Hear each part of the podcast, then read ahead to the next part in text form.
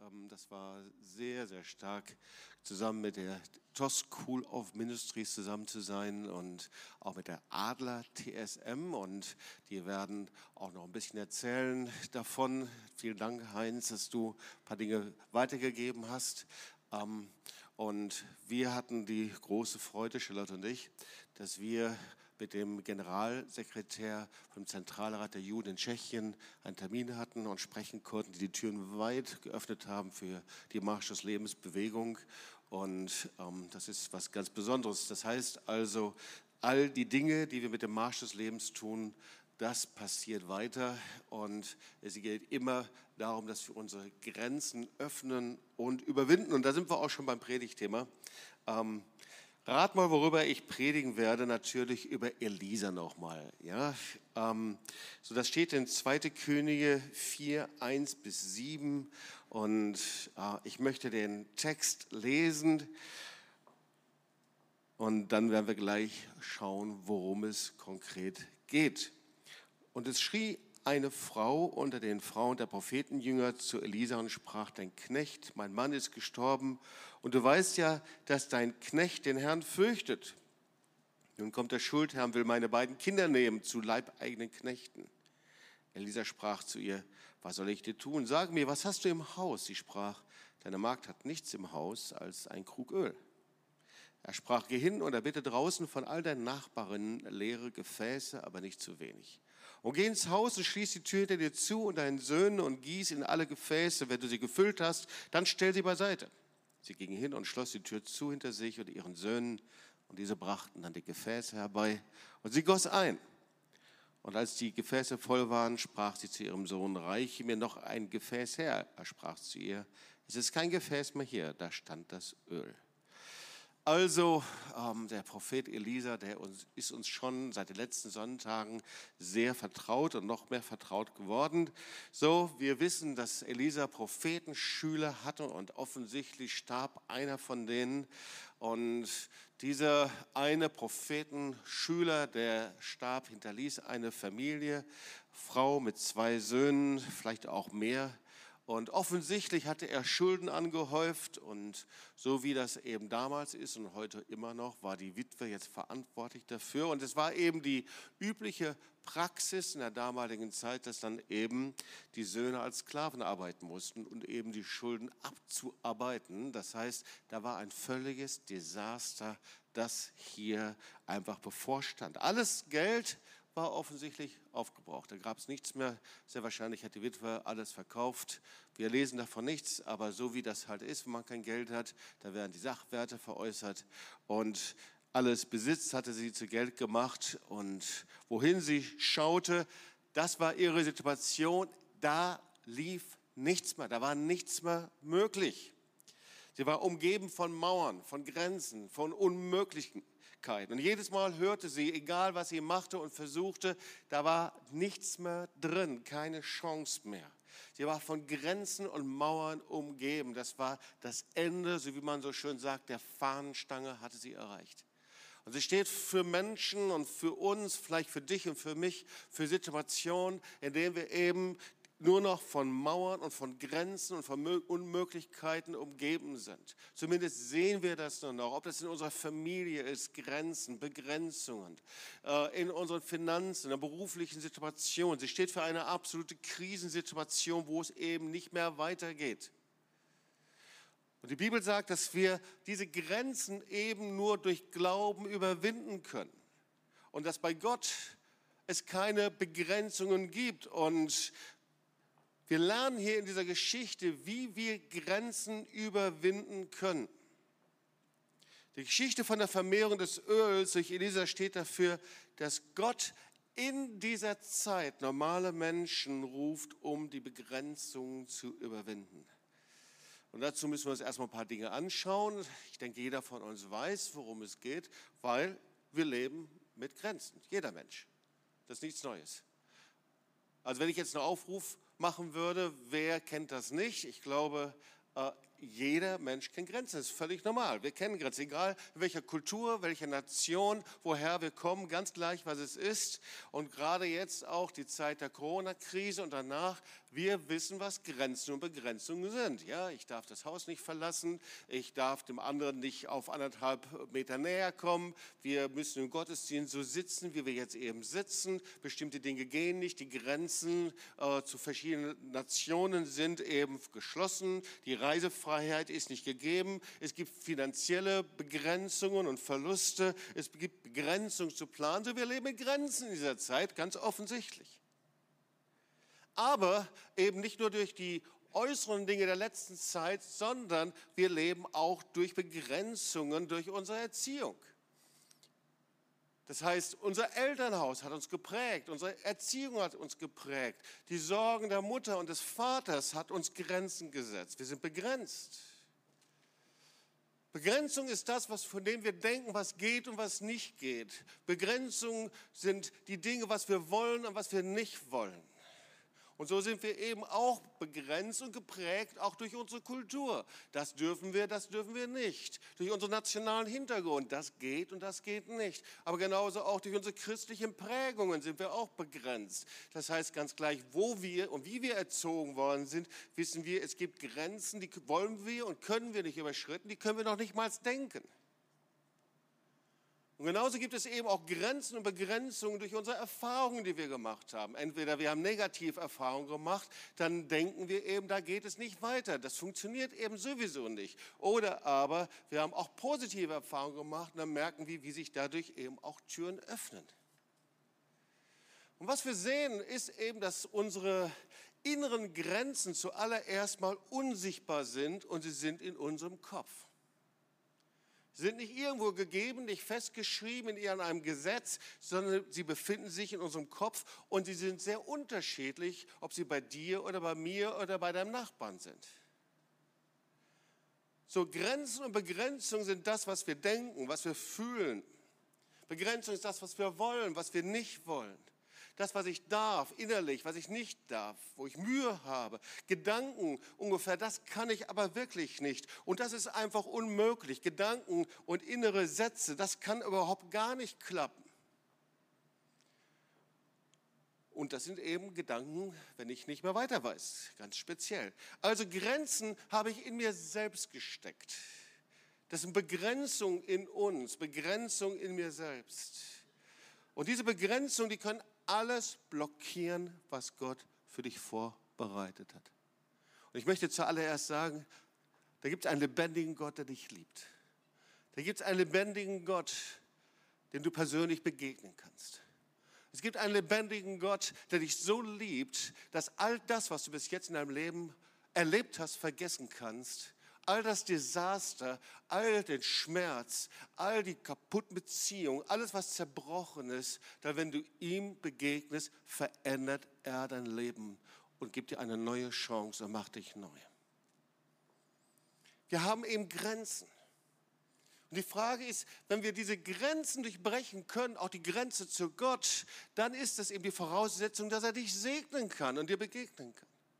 Und wir haben auch Christen, auch als wiedergeborene Christen haben wir oft Grenzen, oder? Haben wir immer wieder, ich bin zu alt, ich bin zu jung, ich bin jetzt Familienvater, jetzt geht gar nichts mehr. Wenn ich erstmal Vater bin, dann geht gar nichts mehr. Jetzt bin ich Mutter, jetzt kann ich auch nichts mehr. Jetzt habe ich erstmal, muss ich mich um diese Dinge kümmern und das andere Grenzen. Ich bin zu krank, ich habe zu viele Verpflichtungen, Grenzen. Ich bin verantwortlich im Beruf, Grenzen, ich habe zu viele Probleme, alles Grenzen. Und die Bibel, ihr Lieben, sieht das völlig anders. Halleluja. Seid ihr dabei? Hört ihr mir zu? Sag mal Amen, Eieiei oder lächelt oder macht irgendwas. Halleluja. Gott ist ein guter Gott. Und ich liebe, dass dir diese Predigt zu predigen, ganz gleich wie du reagierst. Das ist meine Lieblingspredigt. Jeder Sonntag ist meine Lieblingspredigt übrigens. So, auf jeden Fall die Bibel sieht das anders. Amen. Ja. Die Bibel sieht das anders. Amen. Okay, jetzt wird es ein bisschen lebendiger hier im 14 Uhr Gottesdienst, denn das Wort Gottes sagt, alle Dinge sind möglich, denen der da glaubt. Das Wort Gottes sagt, unser Glaube ist der Sieg, der die Welt überwunden hat. Das Wort Gottes sagt, mit meinem Gott kann ich über Mauern springen. Das hat mal jetzt irgendjemand über uns geschrieben, hat gesagt, unsere Predigten werden so ähnlich wie Mickey Maus Predigten. Jetzt muss ich alles dafür tun, dass es wirklich auch so wird. Amen. Amen. Halleluja.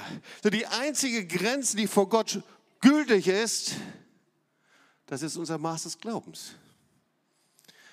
Das Einzige, worauf Gott schaut, ist, wie ist der Glaube? Der fehlende Glaube ist der Grund, warum Grenzen, warum es Grenzen in unserem Leben gibt und warum Grenzen dich festhalten können und einsperren können. Und das ist eben nicht einfach nur so eine psychologische Geschichte, sondern deine Grenzen können dich einsperren. Die können dich in ein Gefängnis stecken, ohne dass es jemand sieht. Okay? Und so wollen wir uns die Geschichte nochmal weiter anschauen. Hier und der nächste Punkt ist, Gott beruft Menschen in Zeiten der Krise. Das ist eine gute Botschaft, oder? Merkwürdig. Wir denken, dass Gott Menschen beruft, wenn sie richtig gut drauf sind, wenn sie stabil sind, wenn sie richtig viel Geld haben oder geistlich so richtig. Nö, ganz anders. Für die Witwe war es der denkbar schlechteste Zeitpunkt, etwas über Glauben zu lernen. Wir haben das eben schon gesehen. Sie war in einer existenziellen Krise. Sie war in Trauer über ihren Mann. Sie war in der Schuldenfalle gefangen. Sie hatte Angst um ihre Kinder. Und dann kommt in diesem Zustand also, weil nichts mehr anderes funktioniert und geht, kommt die Witwe zu Elisa. Ich weiß nicht, was sie erwartet hat, vielleicht ein Darlehen oder Finanzhilfe. Witwenrente gab es damals noch nicht. Ich weiß nicht, was sie erwartet hat. Auf jeden Fall, Tatsache war, sie hatte zu Hause nur noch einen Krug Öl. Und der Urtext heißt und spricht darüber, das war ein Krug Öl zum Salben. Und das ist nicht besonders viel. Das Einzige, was noch geblieben ist. Damit wir das verstehen, sollten wir uns die doppelte Bedeutung des Salböls anschauen. Wenn wir darüber in der Bibel lesen, hat das zwei Bedeutungen. Die erste Bedeutung, dieses Salböl steht für Wohlstand. Ja, ein Bibellexikon sagt, es ist das Zeichen des Wohlbefindens. Das Salböl, das war Wellness. Ja, steht für tägliche Schönheitspflege, für Lebensfreude. Das war das Salböl. Psalm 133 kennt ihr sicherlich. Das ist wie köstliches Salböl, das vom Kopf hinabfließt auf den Bart, auf Aarons Bart, das auf sein Gewand herabfließt. Das war keine Schweinerei, sondern das war ein Kennzeichen von Wellness, von Wohlstand, von Lebensfreude. Und das zweite, die zweite Bedeutung für Salböl ist Salbung und Autorität weil mit dem Salböl wurden Priester und Könige Israels gesalbt. Also die Witwe kommt zu Elisa und fragt, was sie tun soll. Und Elisa antwortet und sie traut ihren Ohren kaum. Also sie hätte vielleicht ein Brotwunder erwartet, okay?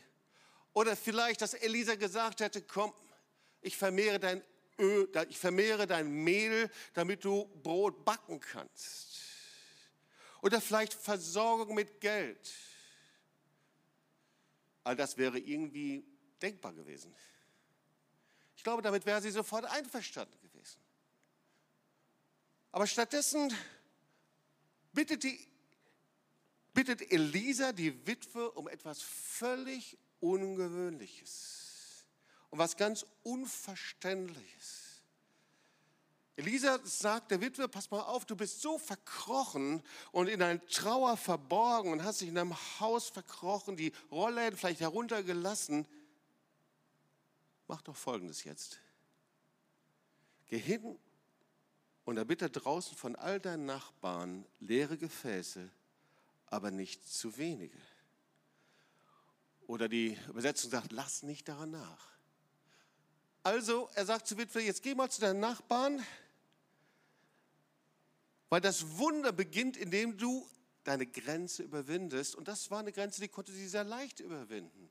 Sie sollte einfach nur von Nachbarn zu Nachbarn zu Nachbarn gehen und sagen, guten Tag, hast du ein leeres Gefäß für mich? Ist ja nicht so schwer, oder?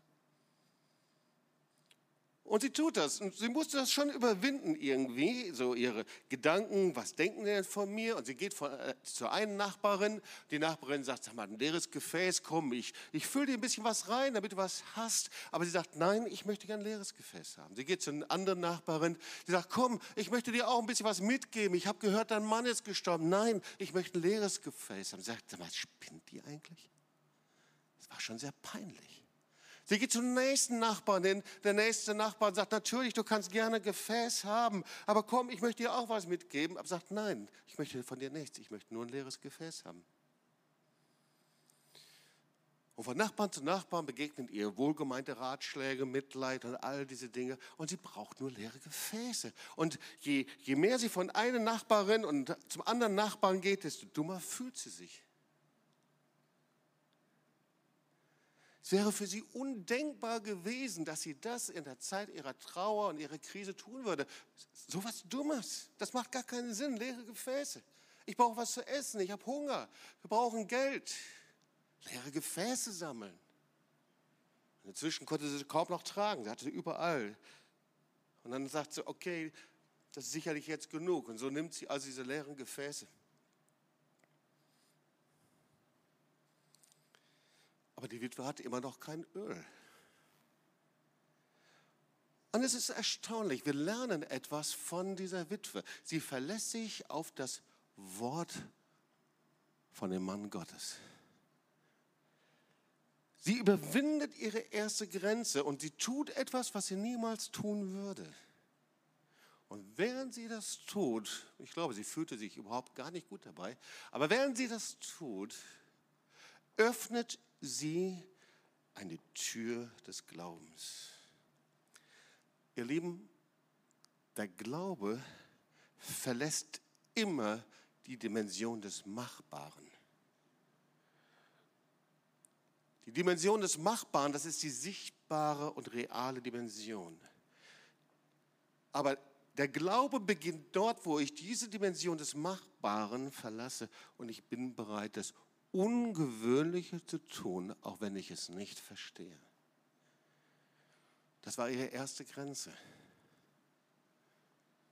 Meine erste Grenze, die ich überwinden musste, um Christ zu werden, war, als ich in so einen Gottesdienst gekommen bin, und vielleicht bist du ähnlich in so einem Gottesdienst hier, Vieles war für mich völlig neu, dass Menschen zusammen singen, zusammenkommen, ihre Arme heben, dass gebetet wird, dass sie eine persönliche Beziehung haben zu Gott. Ich hätte mich am liebsten hinter irgendeiner Säule versteckt. Die waren etwas dicker als diese hier in meinem ersten Gottesdienst.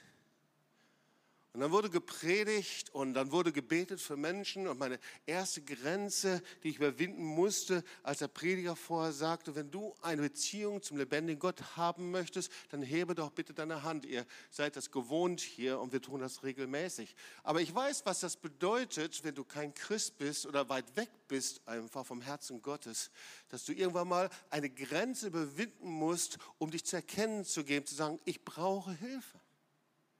Ich brauche Gebet. Meine erste Grenze war, meine Hand hochzuheben. Meine andere Grenze war zu sagen, könntest du für mich beten? Meine andere Grenze hat alles in mir hineingeschrien. Alles hat gesagt, bleib im Verborgenen. Bleib einfach, dass niemand das sehen kann. Aber Glaube geschieht dort, wo wir Grenzen überwinden.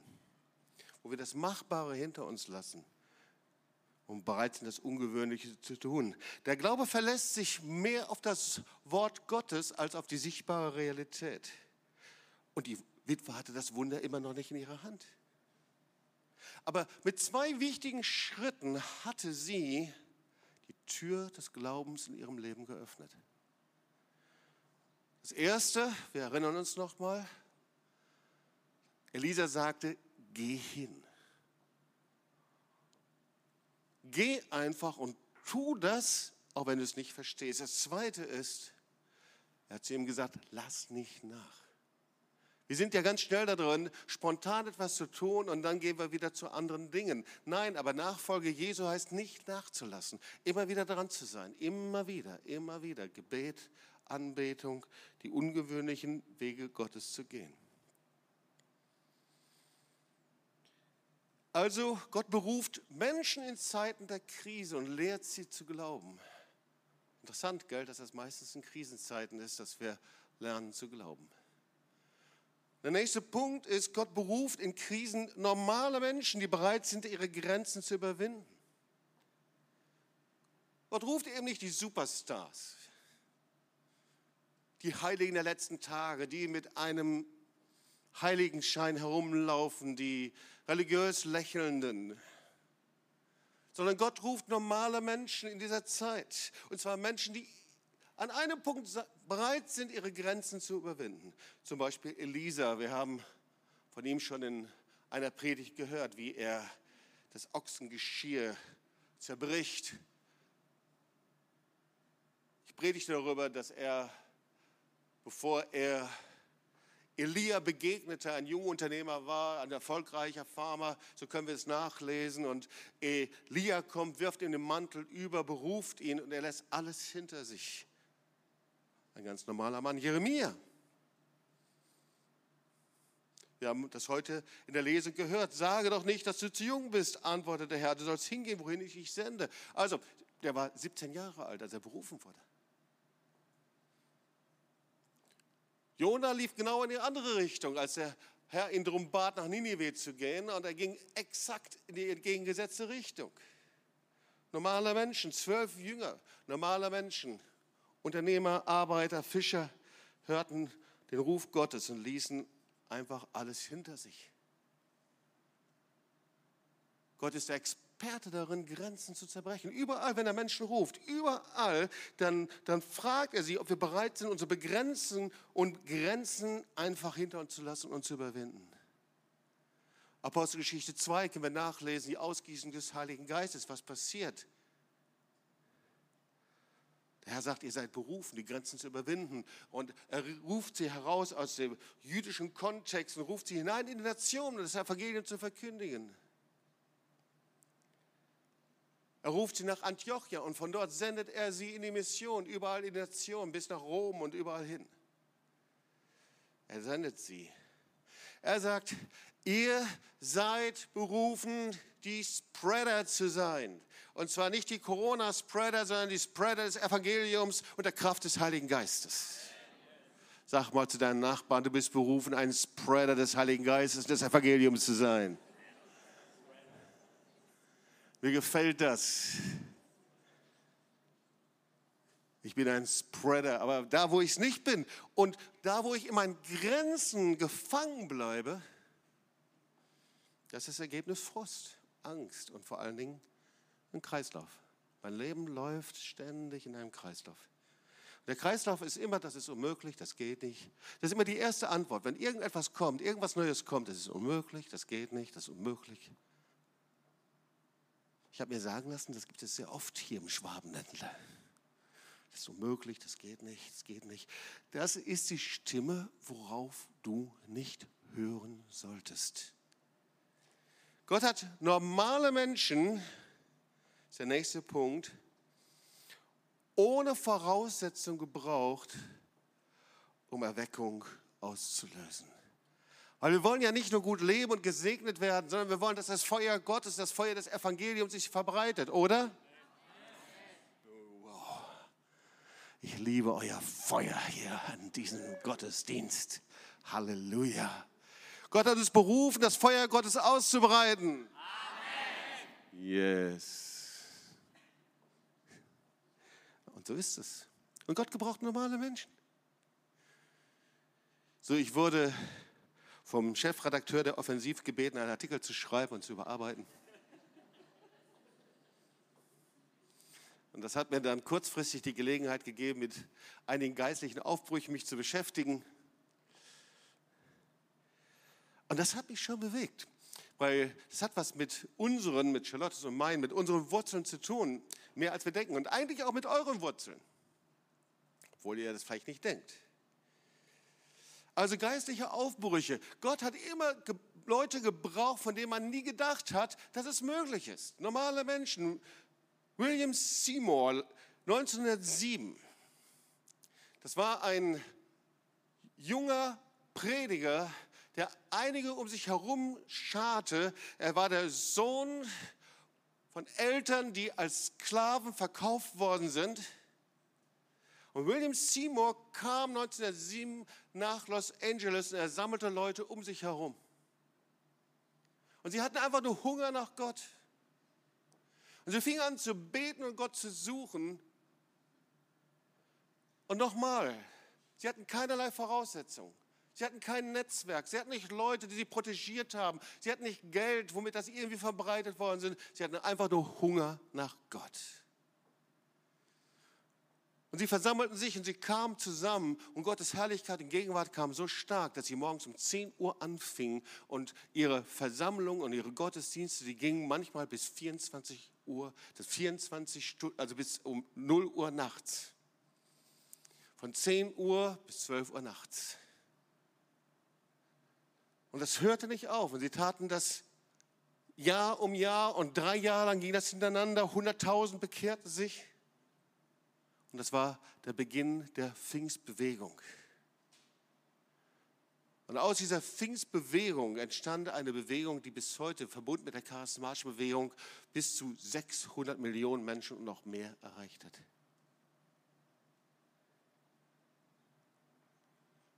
Wenn wir ein bisschen weiter zurückschauen, der Herr gebraucht normale Menschen. Da gab es einen Jungen, das war der Sohn eines Flüchtlings. Wir gehen jetzt mal in die Nachkriegszeit hinein.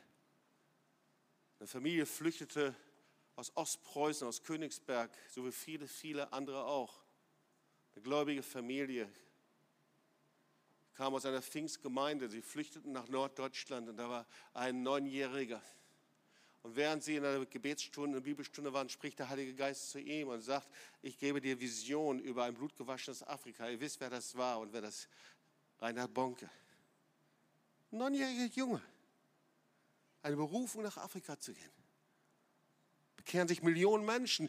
Dann eine Erweckung 1947. Zwei alte Frauen, über 80, die eine halb blind, beten für Erweckungen und beten, dass ein Prediger, ein Mann Gottes auf die Hybriden kommt. Das, ist, das sind schottische Inseln.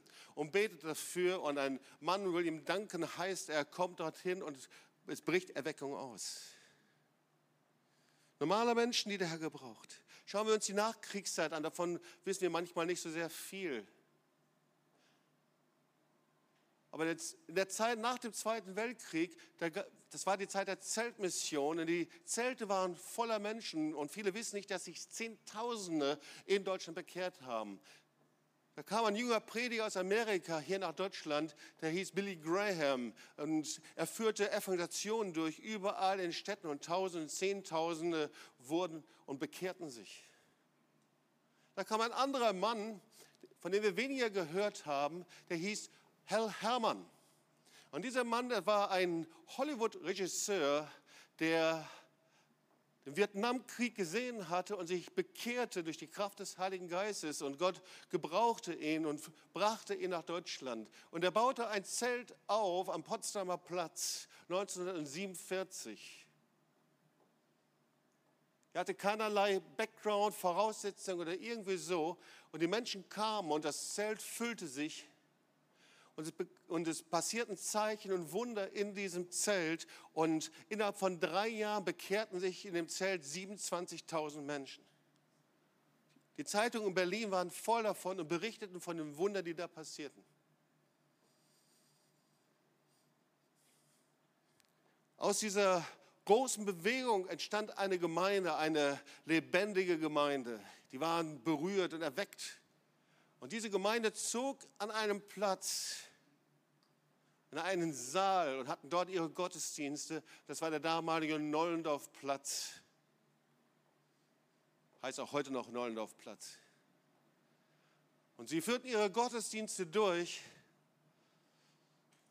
Und wie das so in den Jahren dann kommt, verloren sie ihr Feuer und sie verloren einfach ihre, ihren Hunger nach Gott. Und sie holten dann einen Pastor einen 20-jährigen Pastor. Sein Name war Volkert Spitzer. Und dieser 20-jährige Pastor, der mühte sich mehrere Jahre lang und es passierte nichts und die Gemeinde bewegte sich nicht und es waren viele ältere Gemeindemitglieder, Leute, die schon lange dabei waren, wo es schon lange sie äh, Leben erlebt haben und es wurde immer schwieriger. Und dann irgendwann mal gab es eine Zeit, in der der Herr diese Gemeinde zu Buße rief. Und die älteren Geschwister und die jüngeren Geschwister, sie taten Buße. Und der Herr sprach darüber, über ihre Last für die Menschen. Er sagt, ihr habt nicht eine Last für die Menschen, für die Kaputten. Und sie taten Buße darüber, dass sie nicht Last für kaputte Menschen hatten.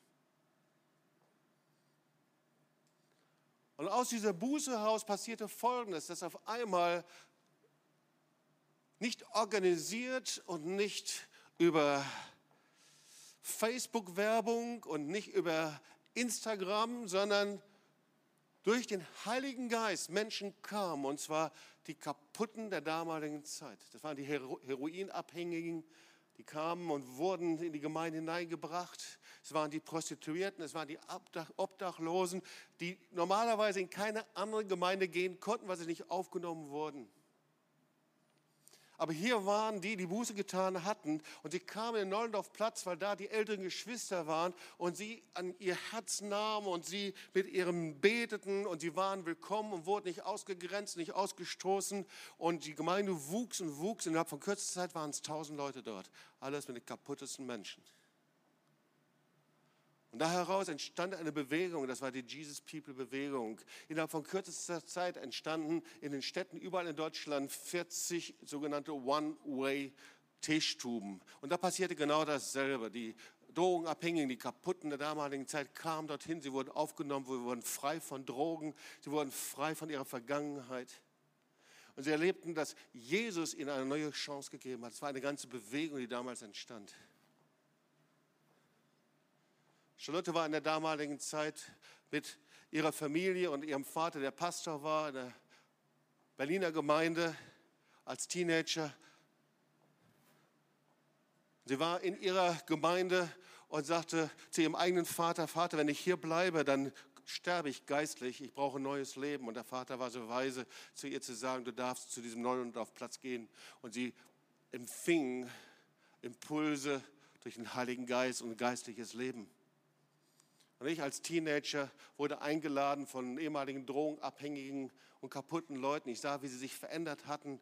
Ich hatte vorher keinen Kontakt zu ihnen. Ich wurde eingeladen zu einer Evangelisation. Lange ist her, 1972. Da war eine ehemalige Drogenband, die aus einer Kommune kam, die sich alle bekehrt hatten und sie wurden jetzt einer christlichen Band und sie luden zu dieser Evangelisation ein und da saß Jobs mit 14 Jahren und hört das erste Mal das Evangelium. Menschen gebraucht, der Herr gebraucht Menschen, die ganz normal sind, die sich einfach ihm zur Verfügung stellen und die bereit sind, ihre Grenzen zu durchbrechen. Ich könnte so viel anderes erzählen, so viel anderes, auch was hier im Werk passiert ist. Jeder Einzelne, der sich hat aussenden lassen in einer Nation, könnte davon erzählen, wie Gott die Grenzen durchbrochen hat. Weißt du, das liegt an der Natur Jesu. Jesus ist nicht nur einfach der uns hilft zu einem Durchbruch, sondern es ist sein Wesen. Er ist der Sohn Gottes, weil er Grenzen durchbrochen hat. Wir lesen es, er entäußerte sich selbst und durchbrach den Himmel und kam auf die Erde als Menschensohn, als Sohn Gottes. Und er durchbrach die Grenze zum Tod, als er am Kreuz von Golgatha für dich gestorben ist, weil er die Auferstehung und das Leben ist, damit du und ich auferstehen können und du neues ewiges Leben bekommst. Und er durchbrach diese Trennmauer zwischen Gott und dem Menschen, diese Trennmauer, die Sünde. Und da, wo du noch nicht Kind Gottes geworden bist, da leidest du unter dieser Mauer zwischen dir und Gott. Es ist diese Mauer, die Sünde, die auf jedem Menschen und um jeden Menschen herum liegt. Wenn wir unser Leben nicht Jesus gegeben haben, nicht ein Machtwechsel stattgefunden hat, dass wir bekennen und anerkennen, dass Jesus Christus der Herr unseres Lebens ist. Also wenn wir im Geist Jesu leben, dann kann ich nicht im Gefängnis von Begrenzungen gefangen bleiben.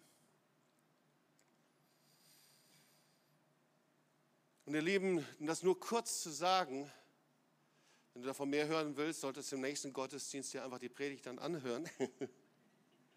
Aber der Ort unserer Begrenzungen, wo ist das? Wo liegt das eigentlich in uns? Zuallererst mal, ich möchte sagen, das ist etwas, was jeder Mensch hat. Seitdem er getrennt ist von Gott, ist er begrenzt. Der Mensch wurde ja von Gott geschaffen und wir lesen das in der Schöpfungsgeschichte, wie der Mensch ewiges Leben hatte, unbegrenztes Leben. Okay? Wie er freien Zugang zu Gott hat, aber durch die Sünde und durch die Schuld ist die Grenze in das Leben von jedem Menschen hineingekommen. Durch die Sünde eines jeden Menschen ist Tod hineingekommen, ist Krankheit hineingekommen. Ja, jeder Mensch, du und ich, wir haben mit der Grenze des Alters und des Alterns zu tun, Mühe und Arbeit hineingekommen.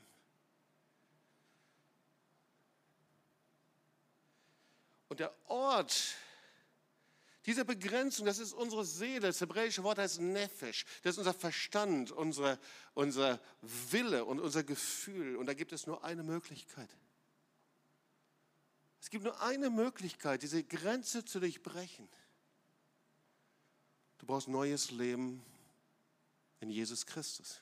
Es ist nur Jesus. Wenn du im Gefängnis eingeschlossen bist von Sünde, von Schuld, von Kaputtheit, von Zorn, gefangen bist in deinem Krisendesaster, es gibt nur eine Antwort, du brauchst einen neuen Geist, neues Leben in Jesus Christus. Du brauchst neues Leben, du brauchst einen neuen Geist. Durch ihn wirst du geheilt, durch ihn wirst du eingesetzt. Er ist der, der deine Grenzen durchbricht. Und um eine lange Geschichte kurz zu machen, ich bringe das jetzt hier zu Ende. Wir sehen wie die Witwe das Öl nimmt. Ja, diese Witwe, sie hat das Richtige getan. Sie hat den Rat gehört, geh hin, lass nicht nach. Und jetzt sagt Elisa, investiere das, was du hast. Hey, investiere. Gib das, was du hast, gib es weiter. Und wenn du das investierst und weitergibst an Menschen, an andere Menschen, an Gott, dann empfängst du das Wunder. Und so nahmen sie dieses Öl, goss es ein und es hörte nicht auf und es hörte nicht auf. Das Öl wurde mehr und vermehrte sich und vermehrte sich. Übrigens interessiert mich, das erinnert mich sehr an Chanukka.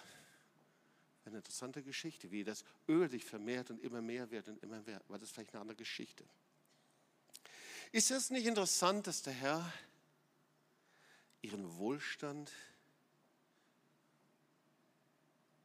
und ihre Lebensfreude und ihre Salbung vermehrt, je mehr Öl sie bekommt. Wir denken da manchmal ein bisschen puristischer, oder? Wir denken, Herr, gib mir das Geringste, damit ich einigermaßen überleben kann. Aber nein, nein, nein, Gott gibt alles hier. Der Heilige Geist kennt keine Grenzen. Aus seiner Fülle haben wir genommen Gnade um Gnade und Gnade. Und ich komme zum Schluss.